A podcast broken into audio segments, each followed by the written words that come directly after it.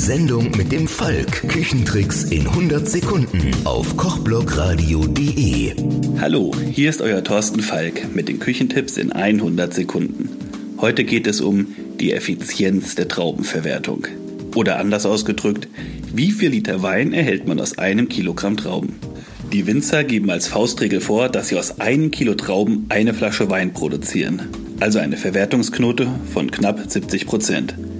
Das schwankt natürlich mit der Qualität der Weine und der Wahl der Rebsorten, aber im Groben und Ganzen gibt es eine ganz gute Annäherung.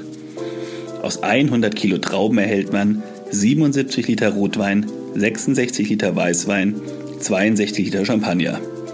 Und nebenbei gemerkt 20 Kilo Rosinen. Aber warum erhält man mehr Rot als Weißwein? Warum man beim Rotwein mehr Ertrag hat, ist einfach erklärt. Es liegt an einer unterschiedlichen Herstellung.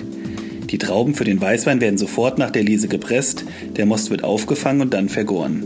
Die Schalen, Kerne, etc., der ganze Trester kommen weg.